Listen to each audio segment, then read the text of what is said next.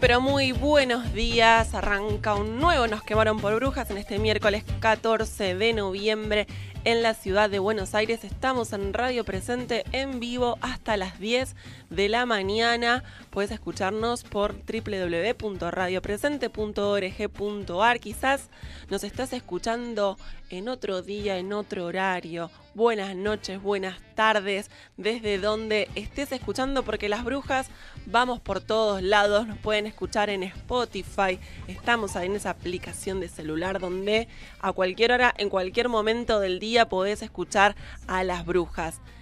Miércoles 14 de noviembre, en este momento está saliendo en vivo este programa de la séptima temporada, cuando estamos ya llegando al final de esta temporada. Vamos los últimos programas arañando los 19 grados en la ciudad de Buenos Aires. Espera una máxima para hoy de 26 grados, sol pleno. Finalmente llegó el sol. Mañana jueves también se espera sol, máxima de 28 grados. El fin de semana posiblemente aparezcan algunas lluvias aquí en la ciudad de Buenos Aires y en la ciudad de Mar del Plata. ¿Y por qué digo esto? Porque vamos a estar hablando del encuentro de radialistas feministas que se va a estar realizando este fin de semana, finalmente, este fin de semana largo, 17, 18 y 19 de noviembre en Mar del Plata. Parece que por ahí también habrá algunas lluvias, pero vamos a dejarlo para dentro de un rato cuando hablemos con algunas de las compañeras organizadoras de este encuentro. Las brujas tenemos redes sociales, arroba NQPB en Twitter, de la misma manera también en Instagram pueden seguirnos, pueden ahí comentarnos, compartir y escuchar muchas de las notas que fueron pasando por los programas de todo este año. También estamos en Facebook. Nos quemaron por brujas. Mi nombre es Lauman Gialabori, del otro lado de la consola, Gigi Ribanov. Espero haberlo dicho bien. Sí, bien, lo dije bien. Del otro lado, manejando este caldero que hasta las 10 sigue en Radio Presente. Nos quemaron por brujas.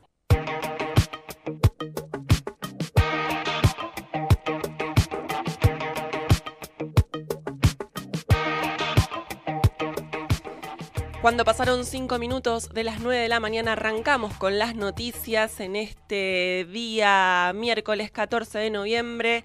Finalmente hoy es la sesión en el Senado para tratar el presupuesto 2019. El Senado realizará hoy a las 14 la sesión en la que dará tratamiento sobre tablas al proyecto de presupuesto 2019 aprobado en diputades, además de cinco proyectos más. Cuando arranque el tratamiento habrá marcha al Congreso contra el presupuesto 2019. Gremios, organizaciones políticas y sociales se movilizarán contra la sanción de la ley de presupuesto que se votará a partir de las 14 en la Plaza Congreso y en paralelo desde las 11 se realizará un foro abierto contra el presupuesto. Habrá allí charlas temáticas y actividades hasta las 19 de la tarde también en Plaza Congreso aquí en la ciudad de Buenos Aires.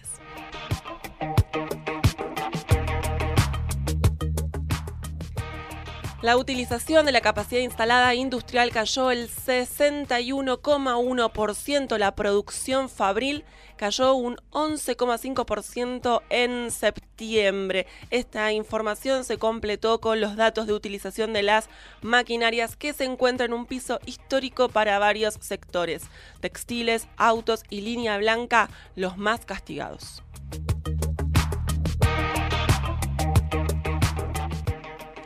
Calendario de sentencia. La Corte Suprema definió los temas que tratará hasta fin de año y se expedirá sobre varios asuntos claves.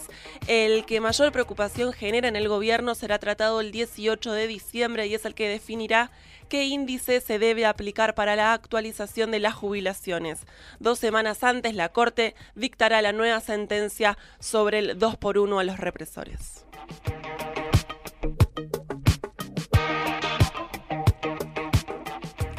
El Palomar Internacional, el gobierno dispuso ayer habilitar la terminal aérea del Palomar como aeropuerto internacional a raíz de las peticiones realizadas por los explotadores aéreos para, lograr esa calificación. La decisión se tomó a través de una resolución de la Administración Nacional de Aviación Civil, ANAC, publicada este martes en el boletín oficial. Esa decisión contó con una fuerte resistencia de los vecinos que se quejaron por el impacto del tráfico aéreo en su calidad de vida y advierten sobre los peligros del aeropuerto low cost. Además, organismos de derechos humanos rechazaron que se opere allí porque la base del Palomar es un sitio protegido por ley de la memoria y se podrían destruir pruebas judiciales en las causas de lesa humanidad.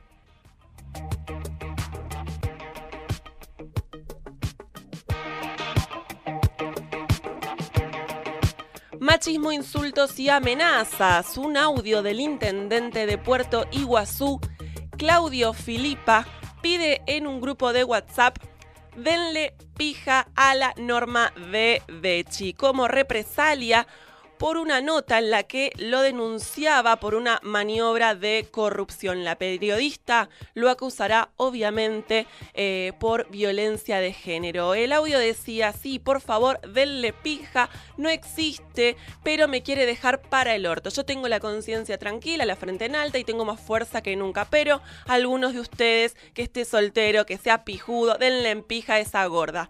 Estas son declaraciones del intendente de Puerto Iguazú en un grupo de WhatsApp sin hacerse eco de las respuestas del resto de los participantes de ese grupo. El audio fue enviado luego de que la periodista publicó en el diario misionero El Territorio una nota que lo involucra como parte de una supuesta organización delictiva delicada a la evasión mediante facturas apócrifas.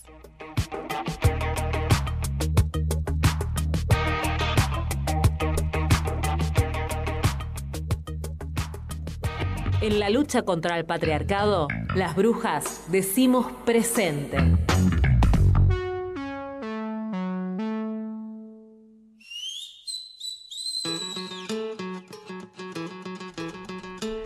Llegamos a los 10 minutos, pasaron de las 9 de la mañana, 9 y 10 de las mañanas. ¿Qué estás haciendo en este miércoles 14 de noviembre? ¿Te estás preparando para ir a la marcha contra este presupuesto que se va a votar hoy a las 14 horas? Eh, estás yendo al trabajo, ya estás en tu trabajo, contanos en las redes sociales de las brujas, arroba NQPB en Twitter, en Instagram, nos quemaron por brujas en Facebook. Estamos en Radio Presente hasta las 10 de la mañana y como cada miércoles en todo este año, estamos en comunicación con Candelaria Boto, coordinadora en Ecofeminita, economista, feminista, docente, militante, activista de la campaña nacional por el derecho al aborto legal, seguro y gratuito. Si hemos hablado este año del aborto legal, seguro y gratuito y seguiremos haciéndolo. Muy buenos días, Cande. Como cada miércoles desde este lado de las brujas te saludamos. ¿Cómo estás? Muy bien, muy buenos días a ustedes. Muy buenos días, Cande. Y el tema de hoy, como para ir adelantando, tiro palabras sueltas, vamos a ver ahí cómo las juntamos, las ordenamos y, las desarrollamos un poco. Dólar, política monetaria y vemos algo de estos bonos de fin de año que se acercan. Sí, eh, bueno, voy a unir todo y voy a terminar con lo de Por presupuesto, favor. que es un poco el tema de- de- del día, que es a, a donde está- estamos yendo todos y todas.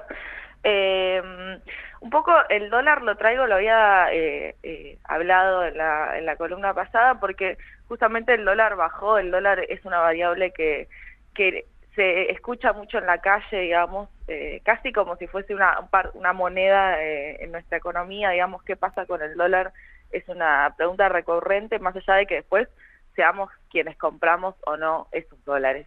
Eh, pero la verdad es que este año hubo más de cinco meses de corrida cambiaria, donde el tema del dólar fue muy relevante y ahora que esté bajando pareciera un éxito, ¿no? Digamos, como un, un éxito de la política monetaria que esté bajando eh, esta variable para la economía. Entonces, lo que hay que tener en cuenta esto es a costa de qué está bajando y por qué está bajando el dólar.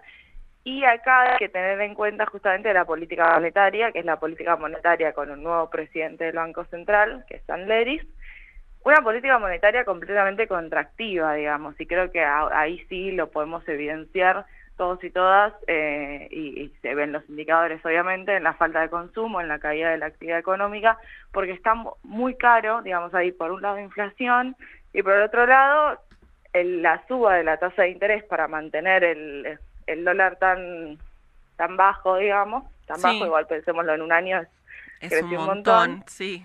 Sí, bueno, pero imposibilita justamente, por ejemplo, las cuotas, ¿no? Ir a comprar algo en cuotas es imposible hoy porque no hay más cuotas sin interés y el interés que tienen esas cuotas son altísimos. Las personas, por ejemplo, que se endeudan con tarjeta de crédito. Claro. Mira, es una locura el, eh, el tipo de interés que se está pagando y en ese sentido, obviamente, que eh, la gente prefiere no usar la tarjeta o usarla en un solo pago. Sí, sí, sí. Eh, Yo te escucho es- muy atenta, Cande. Para mí, la, la política monetaria, el dólar, yo te escucho atenta porque primero que aprendo con vos, obviamente, y no soy la única del otro lado también, vamos aprendiendo y entendiendo un poco. Así es que vos seguí, seguí que yo voy tomando nota.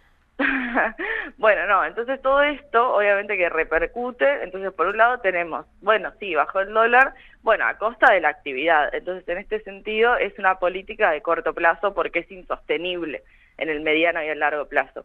¿Y por qué lo uno con el bono de fin de año? Porque justamente las que, o sea, todos y todas como trabajadores pagamos las consecuencias, pero también las pymes en nuestro país la están pasando muy mal en este momento. Sí, sí, sí, Y, sí. Y la solución de- del gobierno y de la CGT y, este acuerdo entre empresarios, eh, este acuerdo tripartito, da como solución un bono de 5 mil pesos a, todos los trabajadores del sector privado, los del sector público que estén a nivel nacional tienen su propio acuerdo paritario, pero dentro de este bono de fin de año entran solo los sector, eh, los trabajadores en relación de dependencia, quedan por fuera trabajadores rurales, empleadas de amas de casa, que siempre quedan fuera, Siempre quedan afuera inexplicable. eh, por- siempre quedan afuera. ¿Por qué el quedar afuera, no? No recibirán los bonos, como bien decís, trabajadores, trabajadoras del sector público nacional, provincial, municipal, cualquiera sea su modalidad de vinculación o régimen laboral apli- aplicable. Les estatales también acordaron una compensación similar que se incluirá a cuenta de la paritaria, lo cual también queda dibujado ahí en una posible paritaria, ese bono se pierde. Sí, porque también, eh, digo, eh, si bien se, planteó, todo esto pasó en una semana, estas negociaciones, eh, eh, hay un artículo que lo que permite es justamente, bueno, que cada sector, como las pymes están muy mal, y son las pymes las que lo tienen que pagar, no es que el Estado va a hacer una erogación o, o algo por el estilo, eh, entonces lo que se dice es que, bueno, que sectores que estén en, en crisis o en urgencia pueden ver qué monto pagan y en qué plazos. Digamos, en vez de que sea 5.000 en dos cuotas, como es el, el bono oficial, digamos, podría ser menos en más cuotas. O sea que abre la puerta, digamos, a, bueno, obviamente que hay un montón de pymes que no lo van a poder pagar, ¿qué es lo que se hace con eso? Y de hecho yo ayer hablé con el con José Urtubey, que es dirigente de la UIA, y decía, y bueno, va a haber muchas pymes que no la van a poder pagar. No van a poder, muchas pymes están eh, cerrando o ajustando, echando, digamos, siendo eh, el eslabón de este ajuste eh, y, Sí. y teniendo que encima, digo, pagar un bono de fin de año que aparte es un bono que no le cierra a nadie por ningún lado. No, y además lo que hay que decir, porque después cuando eh, me comuniqué con la gente de APIME, que son eh, una de las centrales principales de las pymes, lo que me decía es, igual nosotros necesitamos que haya, o sea, no lo podemos pagar, hay muchas pymes que no lo pueden pagar, pero necesitamos que haya un bono porque la actividad está frenada. O sea, como que por un lado, ah, muy simple, pero me decía, mis trabajadores son mis clientes también. Claro, necesitan plata. al menos una inyección mínima, ¿no? De, de, plata como para activar algo de, de ese consumo mínimo. Exacto, está todo tan frenado que, eh, que eso va a reactivar un poco, pero igual también la gente está tan endeudada, los tarifazos fueron tan altos que eh, rondeaba por las redes sociales, bueno, ¿qué se va a hacer con ese bono de fin de año? Quienes lo cobren, ¿no? Porque no, no van a ser todos y todas. Bueno, la mayoría va a pagar deudas, como que es un panorama bastante, eh, bastante gris el, el, que, el que tenemos en este fin de año y que obviamente se, se, se evidencia, se caracteriza toda esta situación en lo que es el presupuesto 2019. Y acá queremos llegar, Cande. Y acá queríamos llegar con esta situación, con este noviembre, con este diciembre que nunca llega y cada vez parece peor, eh, y donde la solución que se presenta ante realmente una actividad económica completamente parada, digamos, no somos solo los trabajadores los que estamos reclamando, sino todo el sector productivo de nuestro país que no esté dedicado al mercado externo, digamos, los únicos que la están pasando bien en este momento son quienes se orientan al comercio exterior. Todo lo que tenga que ver con la economía nacional está en picada. Entonces, es, es, es una recesión muy profunda por unas malas políticas económicas, por un mal planteo del modelo económico, donde es muy difícil levantarse. Y el presupuesto de 2019, que ya en sí planifica una caída para el año que viene del 0,5, de hecho cuando vemos los números del Fondo Monetario Internacional, que es eh, quien nos tutela hoy en día, la caída que dicen ellos es más de tres veces eso, es 1,6. Entonces, por un lado nos mienten los números, y por el otro lado, ya esos números, aunque sean mentiras, ya establecen una caída. Entonces, la verdad es que es un, eh, digamos, como gobernante o alguien que esté a, cargo de todo esto, ya plantear de forma tan clara, ¿no? Sí, que, sí, va, tan, que va a seguir la recesión tan y que vamos a seguir, exacto, tan explícitamente y obviamente que es indignante y obviamente que, que nos encuentra a todos y todas en rechazo de eso. Bueno, todos y todas, y no tantos y no tantas, porque hay gran parte de los senadores y senadoras que están apoyando, apoyarán, apoyarían, vamos a usar el potencial para tener una esperanza de lo que pueda llegar a pasar hoy a las 14 en el Congreso, pero el panorama es bastante gris, como todo este eh, escenario apocalíptico que venimos viviendo desde el 2016 y se va acrecentando cada vez más, con lo cual un presupuesto 2019 también nos marca un justamente un escenario para el año que viene bastante bastante complicado, pero bueno, los pronósticos, en realidad, qué es lo que esperamos, qué es lo que se espera que, que suceda hoy a la tarde. En principio esperemos que no es poco que haya ningún tipo de represión ni de eh, accionar de las fuerzas de inseguridad. Eso en, primer, en primer momento, en primer término. Sí, eso es, es, difícil plantearlo con, con este gobierno. Eh, lo que se espera a nivel político, lo, lo que se dice es que se va a aprobar el presupuesto, un poco la lo que dicen quienes lo van a aprobar y, y, supuestamente no están de acuerdo, es que bueno, que igual hay que aprobar el presupuesto porque es la ley de leyes y es necesario, y si no te quedas con un presupuesto de, del año pasado. Como, no, no, hay una justificación muy profunda, de hecho a mí me, me quedó algo de, de una calificadora internacional cuando hice la calificación de, de, Argentina hace poco, que es la calificadora Fitch, que nos bajó el, eh, la calificación, obviamente. Eh, en, en el informe lo que decía es bueno, como algo bueno de este gobierno, porque igual apoyan a este gobierno porque es neoliberal, claro, están de acuerdo en las políticas, digamos, bueno, les está yendo mal en la economía, les bajo la calificación, pero igual yo creo que este gobierno es bueno, eh, y cuando decían eso, o sea, bueno, no tienen la mayoría en el Congreso y sin embargo pueden aprobar un presupuesto de ajuste, es decir, que la oposición, o sea, tienen eh, apoyo de parte de la oposición en presentar un presupuesto de ajuste, y lo dice con esas palabras. Una calificadora eh, internacional Claro, no lo dice lo que era 678, digamos, sino Sí. que lo dice una calificadora internacional. Entonces, como yo cuando lo leí y lo recorté, digo, bueno, ¿qué onda la oposición? ¿Se va a hacer cargo de esto, de que le está eh, sirviendo en bandeja, que está apoyando este presupuesto? Porque no se hicieron ninguna, o sea, no se presentaron modificaciones, reclamos, más allá de eh, algún monólogo lindo, ¿se entiende? Como, ¿qué, qué se está proponiendo por fuera de eso?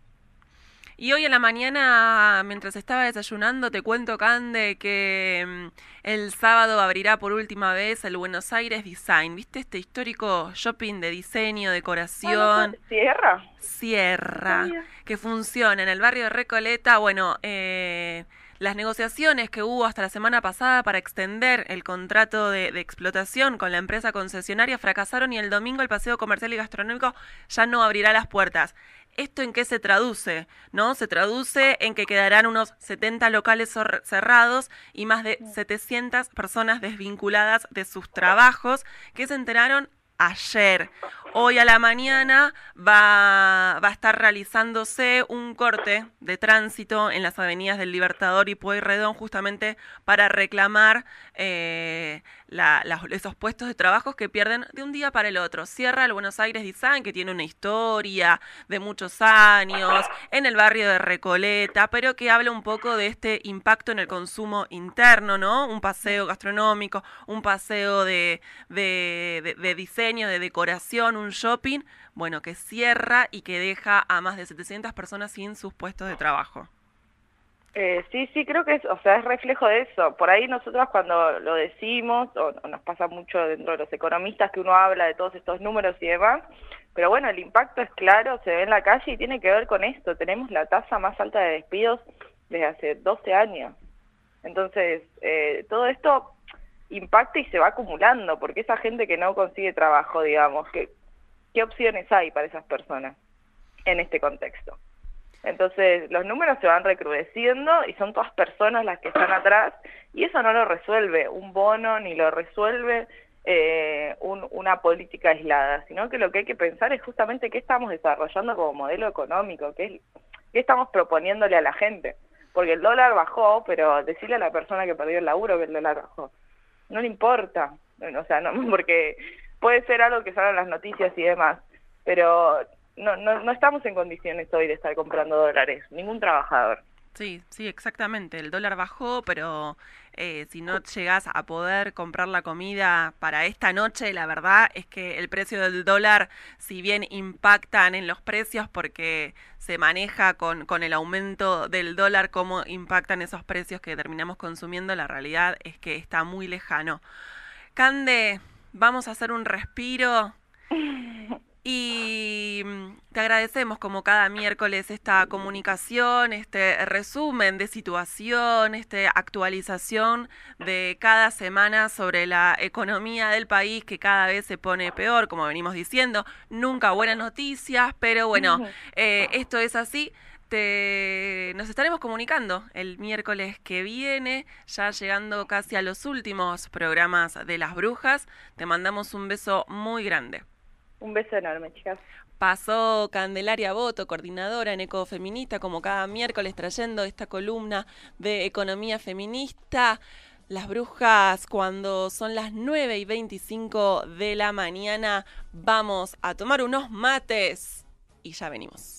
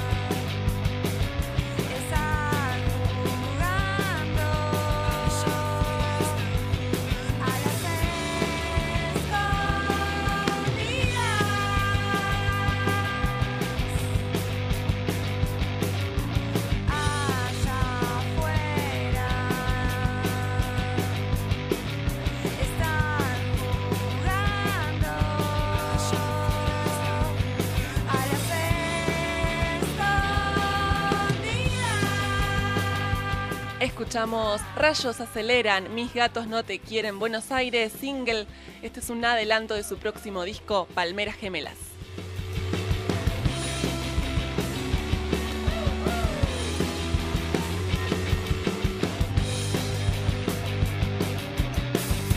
Somos en tránsito. Estamos en el 93.9, somos parte de la Cooperativa de Trabajo para la Comunicación Social, una organización que gestiona desde la cultura, la comunicación comunitaria, alternativa y cooperativa.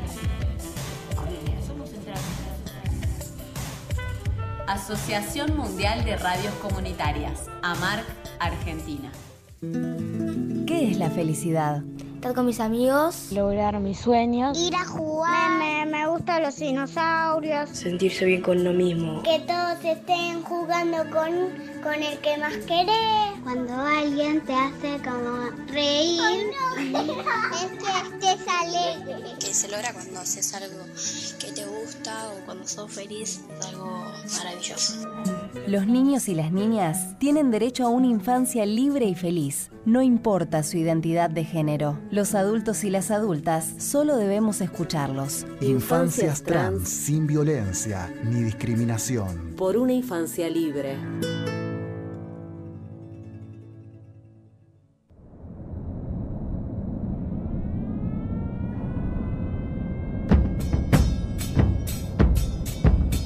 Los días 30 de noviembre y 1 de diciembre se desarrollará en Argentina el Foro Internacional del G20.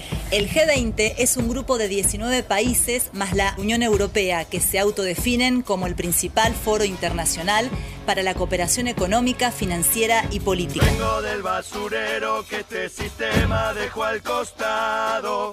Las leyes del mercado me convirtieron en funcional. Soy un montón de mierda brotando de las alcantarillas. Soy una pesadilla de la que no vas a despertar. El G20 va a dejar un saldo positivo para la Argentina. ¿Pero cómo? Si el gobierno de Mauricio Macri está haciendo todo lo posible para implementar el plan de ajuste completo, incluyendo la reforma laboral, situación que se ve agudizada en la actualidad por el préstamo del FMI. El gobierno se está preparando por todas las vías para criminalizar y reprimir cualquier resistencia posible a los objetivos que se propone el G20. El gasto de los 3 mil millones de pesos que el gobierno desembolsa en la realización del G20 es igual al recorte presupuestario de las universidades públicas anunciado en abril de este año. El saldo del G20 para el pueblo argentino será más ajuste, más represión, más deuda y menos derechos. Cargo con un linaje acumulativo de misiadura y una alma que supura veneno de otra generación. ¿Qué podemos hacer frente a la llegada del G20? El 30 de noviembre los pueblos nos movilizamos. Las radios comunitarias decimos que otra comunicación es posible y la estamos construyendo. El G20 a los pueblos no nos representa. ¡Fuera FMI! ¡Fuera G20!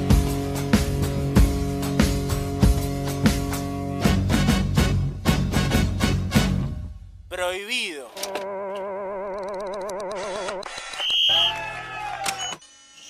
Prohibido girar a la derecha. Comprar es un placer excepcional. Comprar como me gusta despilfarrar todo el día currando como un cabrón hasta las 10 por un salario de mierda que no me llega a fin de mes pero la tele me dice que tengo que consumir acepto consumo gusto yo me dejo persuadir Radio presente ¿Qué pasa con el derecho de las mujeres? Que ni una menos también es, si hay una beba adentro, que ni una menos, ¿no? Porque también la están matando. Ninguna de estas, para hablar de la violencia de género, habla de los hombres, siempre se habla de las mujeres. Se vayan al... ¿Por qué muere el hombre 20 años antes que la mujer? Al carajo Egri y todos los empleados de Es muy difícil ser heterosexual. Ser heterosexual. En ninguna parte del mundo, a las 5 y 20 de la mañana, una chica puede andar sola por la calle. Que el patriarcado no te duerma. Escucha las brujas y volá todo el día. Nos quemaron por brujas. Séptima temporada.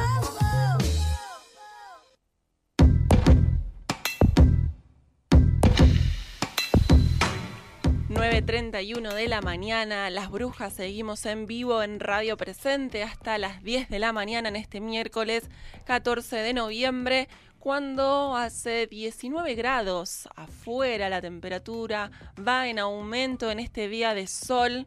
Precioso, aprovecha para salir, disfrutarlo. Finalmente sale el sol, se fue un poco la humedad y la nubosidad. Mañana jueves también hay un día de sol, se prevé, y el servicio meteorológico así lo dice, con una máxima de 28 grados. Hace algunos días se viralizó un video en el que integrantes del elenco actual y pasado de Omar Pacheco lo acusaban de abuso y estafas al mismo tiempo que se eh, mantenían las puertas abiertas para que todas pudieran salir y sacar sus cosas de la sede del teatro La Otra Orilla. Omar Pacheco era director y docente de este espacio teatral donde se viralizó una denuncia por violencia eh, y abuso. Al día siguiente Pacheco se suicidó en el mismo lugar y su muerte se volvió una herramienta de culpabilización contra quienes hicieron cuerpo común para enfrentar el atropello y estos engaños permanentes. Eh, se juntaron muchas compañeras, se juntaron muchas mujeres para denunciarlo. Vamos a estar hablando un poco sobre estas situaciones de abusos y de violencias en los espacios culturales, por eso estamos en comunicación con una ex alumna de Asuntos Guevara, de Diego Bursomi, quienes también en las últimas semanas hicieron una denuncia por abuso eh, a este director y docente de teatro, Diego Bursomi, actual actor y profesor de teatro y director de la escuela Asunto Guevara. Parte de su descargo, parte de su denuncia de un montón de chicas, una de ellas está en comunicación y ya le vamos a presentar para poder charlar sobre esta denuncia parte de lo que relataron y, contaron, dice, juntas entendimos que todas las sensaciones incómodas y humillantes que habíamos atravesado en su escuela se trataban de acosos psicológicos y de abusos de poder. Muy buenos días. Eh, estamos en comunicación con una exalumna de Diego Bursomi de Asuntos Guevara. ¿Qué tal? ¿Cómo estás? Hola, buen día. Eh, primero, muchas gracias espacio. Eh, la verdad que para nosotras es muy importante eh, poder hacer una nota radial. Em, la verdad es que mientras te escuchaba pensaba un poco en esto del paralelismo, ¿no? Vos hablabas de Pacheco. Eh, hay algo del paralelismo de las denuncias que nos sorprende muchísimo. Em, bueno, si querés te cuento un poco. Sí, por favor, porque un poco esta presentación del de, estado de situación del caso de Pacheco de las últimas semanas, del mm. impacto de su suicidio eh, posterior al conocimiento de la denuncia, lo que se trasluce también y se traduce ahí, mejor dicho, en esta culpabilización a quienes son víctimas y a quienes se mm. organizaron, denunciaron y en las últimas, en los últimos días muchas de ustedes, vos junto a muchas compañeras, eh, también hicieron una denuncia similar a un director y un docente de teatro en otro espacio cultural con eh, semejanzas en cuanto a esas violencias y abusos de poder. Sí, nosotras eh, somos ex alumnas de Asunto Guevara, nosotras nos venimos juntando hablando un poco de, lo que había sucedido en esa escuela, eh, se llama Asunto de... Em, y ¿Nos escuchás? Perdón, porque te escuchamos media entrecortada. Quizás si, si es la línea de teléfono, el celular, a veces la señal se empieza a cortar. A, ver. ahí me escuchas mejor. Ahí te escuchamos mejor. Buenísimo. Bueno, eh, nosotras nos veníamos juntando, nos veníamos organizando eh, pero eh, no concretábamos sacar a la luz la denuncia porque es no es tan fácil, digamos. Eh, bueno, primero hablar, digamos, sacar a la luz todo lo que habíamos vivido en esa escuela. digamos, esta persona utilizaba los eh, prácticamente eh, lo mismo que hacía Pacheco, digamos, si vos lees las notas de Pacheco, este, este señor, Diego Ursomi, tenía el mismo accionar, eh, con su técnica, digamos, tenía otra, otra técnica eh, de actuación, pero era similar. Nosotras cuando nos enteramos de la denuncia de Pacheco, en cierto, en cierto punto fue como, eh, nos ayudó a, a poder decidirnos a, poder sacar la denuncia, digamos, nos dio fuerza. Eh, bueno, a los pocos días, eh, al poco día, eh, un día después, nos enteramos del suicidio, como muy duro también para todas las que venimos, nada, veníamos militando esta denuncia, pero a la vez fue em, fue como también un acto de, de decir, tenemos que hacerlo, no nos pueden seguir callando. Em, entonces, en cierto punto, eh, es como una ola donde me parece que estos casos tienen que salir a la luz, eh, porque como Pacheco, como dio Ursomi, hay muchos casos y lo sabemos.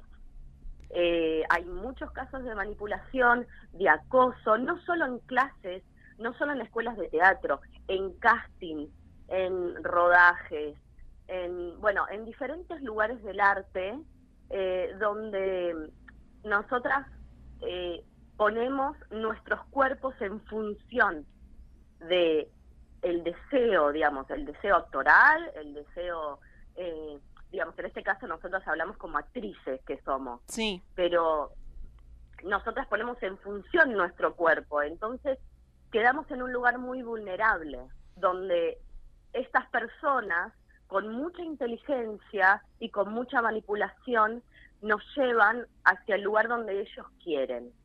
Eh, a través de ejercicios teatrales, digamos, de Pacheco se habló de, el ejercicio del piso, eh, que empezaba así sus clases. Bueno, Dio Bursomi también tiene sus ejercicios de, eh, del instrumento, donde vos tenés que, que vaciar tu instrumento eh, eh, para poner en función del trabajo actoral.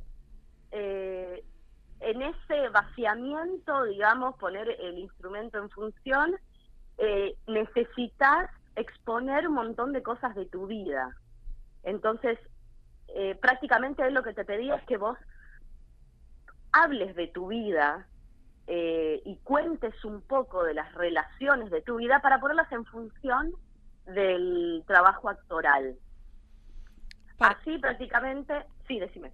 No, no, no, para poder, digo, eh, como vos decías al comienzo, eh, que vienen hace muchos meses trabajando esta denuncia, todos estos hechos que vos estás relatando y contando, eh, poder saber cómo se empezaron a hacer una causa común, cómo fue que empezaron a organizarse, quizás con algunas eh, compañeras actrices se conocían, con algunas otras no, cómo empieza a hacerse y generarse esa red. Mira, a mí eh, me contacta una compañera de la cual yo había eh, compartido clases con ella, digamos, habíamos quedado en contacto. Em, habíamos hecho varias escenas juntas. Una de las escenas era muy fuerte. Él, él trabaja con escenas de clásicos. Em, ella me contacta a mí y me cuenta que ya era se empieza a entrecortar otra vez. No sé si es la señal. A ver. A ver ahí o se sigue entrecortando. Estamos hablando con una ex alumna del espacio teatral Asunto Guevara por una denuncia a Diego Bursomi, actual, bueno, actor, docente y director de este, de este espacio, quienes las denunciaron por abusos, por violencia, con una similitud eh, casi escalofriante con Omar Pacheco, quienes se conoció en las últimas semanas, y con muchos otros que seguramente se irán conociendo en estos espacios teatrales artísticos, donde confluyen ciertas violencias. Y nos estabas contando eh, cómo fue que, se organizaron para, para llevar a cabo esta denuncia que viene hace unos meses y que a partir de lo que pasó con Omar Pacheco les dio también ese impulso para, en vez de callar, eh, seguir hablando y seguir eh, sacando la voz y rompiendo ese silencio. Sí, bueno, eh, te comentaba que mm, a mí me contacta esta compañera y ya em, se había empezado a, hacer la red, ¿no? Digo, hay muchas compañeras que son militantes, que, que, son activistas, que militan el feminismo, em, y ella me contacta a mí. Apenas me contacta, eh, bueno, eh, en cierto, en cierto punto es volver a reencontrarse con ese silencio, ¿no? Digo, con ese lugar donde una quizás lo dejó ahí, ¿no? Sí. Como, viste, cuando, cuando uno deja espacios y, y en cierto punto decís, bueno, eh, por algo sucedió lo que sucedió ahí, bueno, a través de este eh, del contacto de, mi compañera empezamos a hacer cada vez más.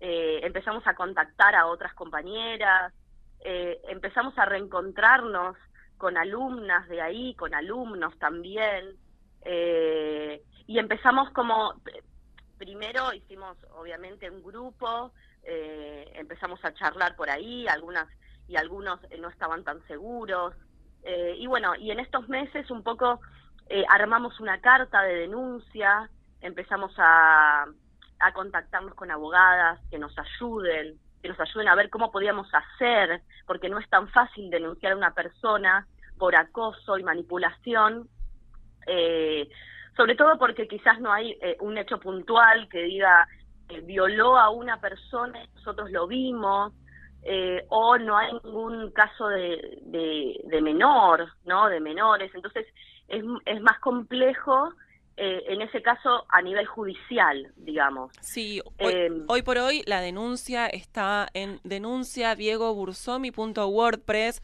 Armaron un, un, un, WordPress, una, una página, un blog, donde ahí volcaron la denuncia. ¿Hay eh, alguna acción desde lo legal? Digo, este, este asesoramiento por parte de abogadas, ¿les permite ahí vislumbrar algunos pasos a seguir?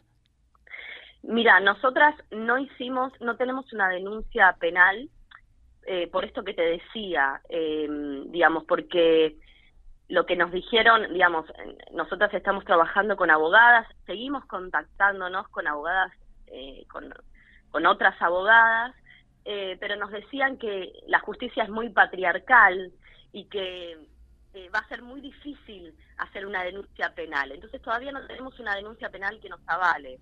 Eh, sí tenemos eh, este esta carta de denuncia, sí tenemos muchos testimonios, sí tenemos muchos comentarios, sí tenemos muchas compañeras y compañeros que nos contactan, que nos cuentan que cada vez somos más, eh, pero no todavía no tenemos sí seguimos trabajando, sí eh, seguimos contactándonos con profesionales para ver o sea, esto es el día a día.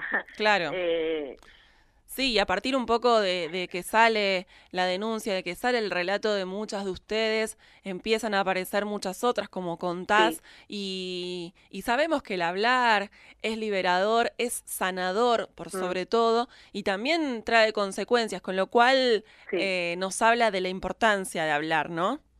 sí esas consecuencias eh, con, con, las compañeras que hablaron Omar Pacheco, quien terminó decidiendo suicidarse el día después, generando un impacto y justamente esta mm. culpabilización a las víctimas por haber hablado, habla de las consecuencias del hablar.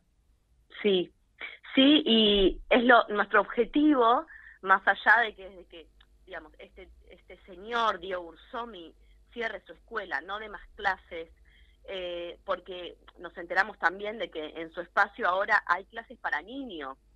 Eh, y es muy grave para nosotras enterarnos de eso, porque es un manipulador y es una persona violenta. Entonces, digamos, encima en su espacio ahora hay niños.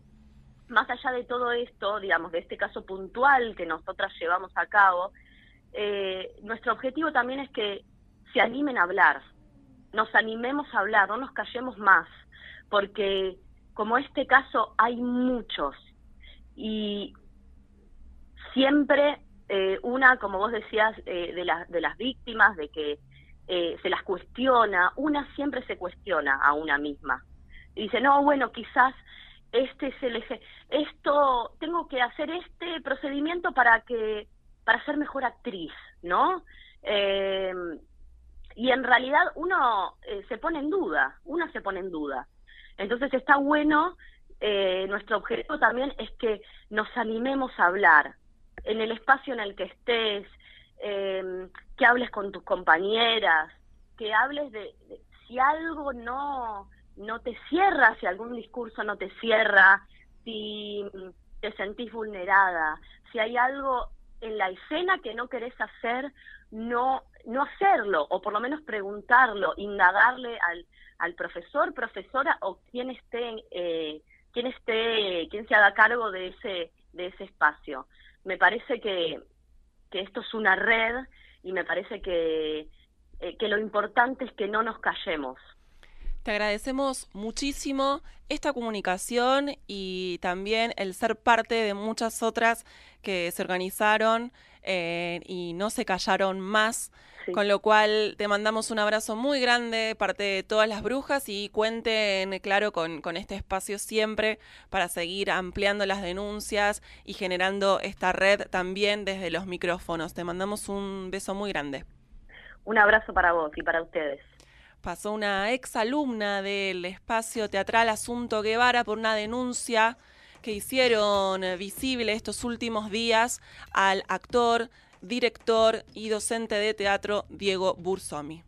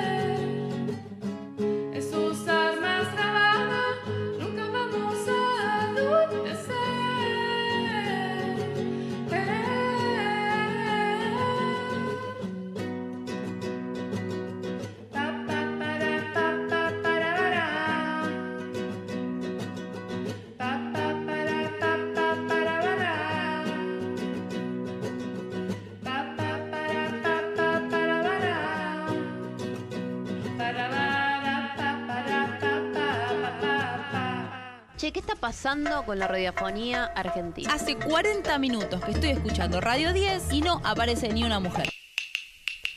Si nosotras faltamos en la radio, los machirulos seguirán sonando. Nos quemaron por brujas, séptima temporada.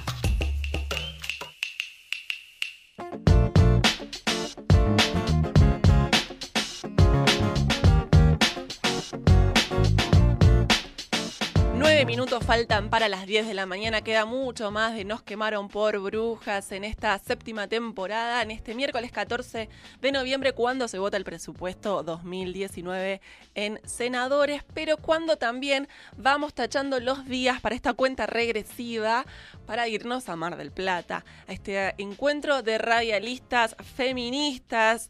Eh, ¿Qué es el encuentro de radialistas feministas? Bueno, entre muchas otras cosas, un espacio de articulación entre activistas, trabajadoras, trabajadores, estudiantes, eh, investigadoras, aficionadas de la radio, que busca fortalecer nuestras habilidades, nuestra autonomía en materia de radiodifusión, visibilizar nuestros espacios, nuestros programas, articular entre muchas otras, pensar estrategias y muchas cosas más. No quiero seguir hablando yo del encuentro de radialistas feministas que me entusiasma mucho y que voy ahí eh, tachando los días, pero quiero hablar con una compañera de Mar del Plata, justamente, lugar, sede que se está preparando para eh, la llegada de más de 300 compañeras que ya están inscriptas en este encuentro. Muy buenos días, Jorgelina Turdo, comunicadora feminista integrante de la comisión organizadora del encuentro y obviamente amiga de las brujas.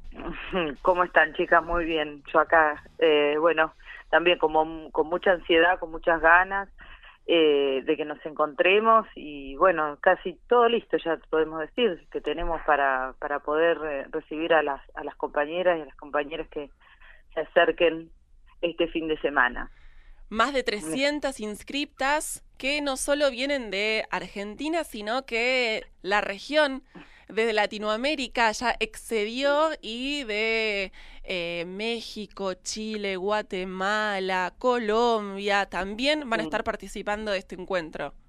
Sí, la verdad que hablando con algunas compañeras también me decían, bueno, se nota que había una necesidad de, juntarse, ¿no? Porque si no, este, cuando allá en marzo hicimos el preencuentro éramos 60 eh, compañeras ahí eh, delineando lo que iba a pasar ahora en, en, noviembre y que ya haya más de 300 nos, nos muestra que, que había una necesidad, que hay unas ganas, que queremos eh, encontrarnos, articular, saber lo que está diciendo la otra, qué está pasando, digamos, en otros puntos de, del país en materia de comunicación, porque, digamos, esto lo hacemos en el Encuentro Nacional de Mujeres, las feministas, donde podemos encontrarnos y también eh, conocer eh, las novedades, lo que se está lo que está pasando en otros lugares. Pero bueno, la verdad que me parece que lo interesante del encuentro es justamente que es somos comunicadoras que hacemos radio, que queremos hacer la que hemos hecho o que estamos en algún alguna instancia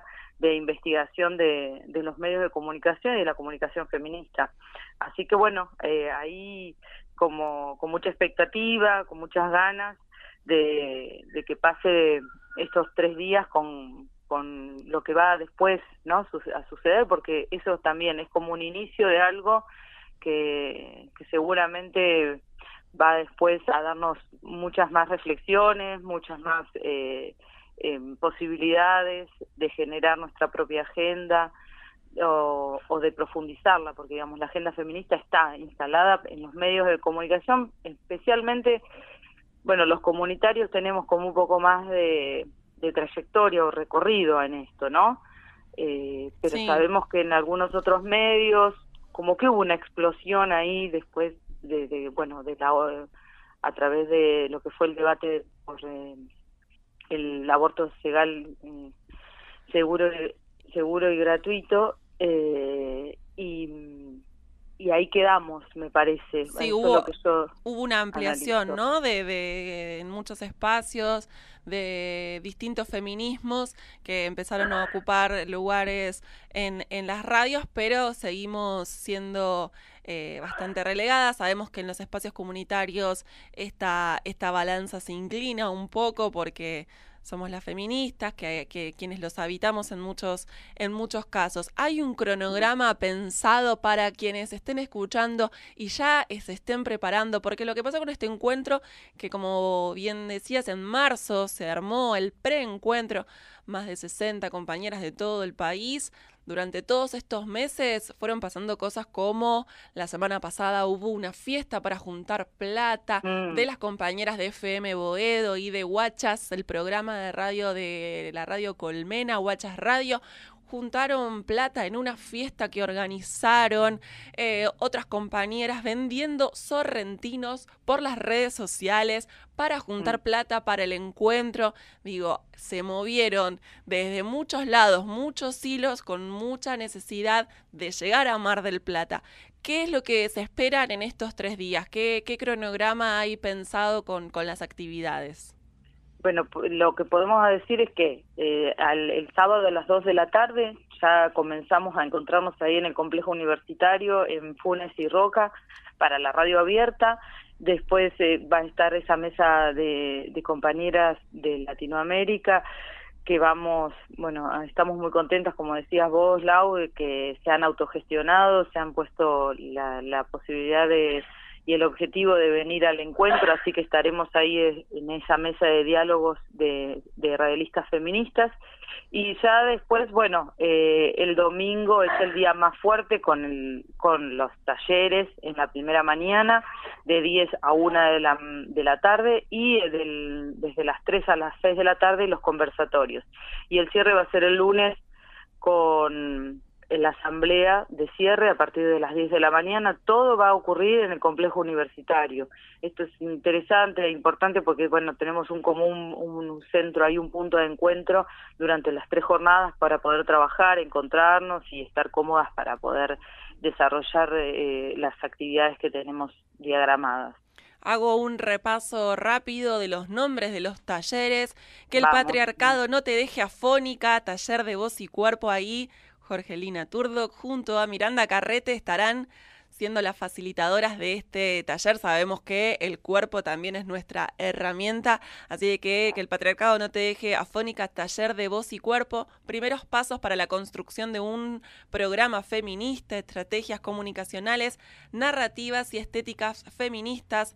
Otro taller es aportes feministas de cara a una nueva ley de comunicaciones, de qué manera también las feministas vamos interpelando en esta nueva ley de, comunicaciones y también en la radio ninguna agresión sin respuesta. Ahí estará Claudia Corol facilitando este taller y radioactivismo feminista y callejero, si sabemos de radioactivismo y de radios abiertas montadas en la calle. ¿Algo más para decir? Bueno, no, que estamos eh, muy ansiosas todas y que estamos casi a, bueno, ya con todo listo. Así que lo único que estamos esperando es que cambie el clima. La verdad, les soy sincera, porque esta semana en Mar del Plata ha sido un- una constante de lluvia, así que esperemos que se descargue durante hasta el viernes y que el sábado, domingo y lunes tengamos por lo menos, no sé si sol, pero mm, no lluvia. Con que no llueva, claro. Claro, con que no llueva ya estamos. Ya es así, un montón. eh, pero bueno, vamos chequeando ahí de, a- de a poquito el, el pronóstico. Igual, ya les digo, el complejo está preparado para recibirnos y eso va a estar bueno porque la, la idea es que las jornadas sean de, de intensidad de trabajo y de intercambio. Así que más allá de lo que pase con el, el pronóstico, vamos a estar, eh, estamos preparadas para, para el encuentro de radialistas. Te mando un beso enorme, Jor. Nos estamos viendo y abrazando el sábado ya en Mar del Plata. Bueno, un beso enorme y acá nos vemos. Hasta luego. Pasó Jorgelina Turdo, compañera, comunicadora feminista e integrante también de la comisión organizadora del encuentro de radialistas feministas. Información. Economía. Deportes. Series. Películas. Música. literatura. Nos quemaron por brujas. Séptima temporada.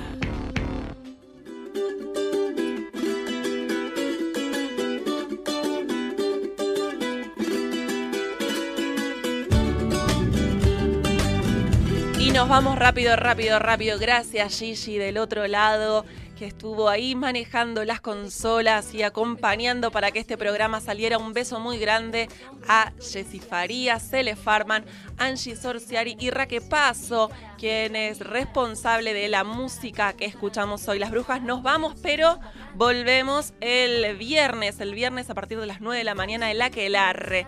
Este viernes va a estar José de Idilio Grupa, van a estar hablando sobre el ciclo Lo personal es político y Agustina Comedi, directora de la película El silencio es un cuerpo que cae, película ganadora del eh, premio Mejor Película en la competencia argentina del Festival Asterisco. Nos vamos sin antes mandarle un beso a todas las radios comunitarias del país que nos retransmiten, quizás nos están escuchando en FM de la Azotea o en Radio La Quinta Pata 93.3, Radio Las Musas, en FM Cooperativa 105.1. Un beso para todas las radios, las brujas. Nos vamos.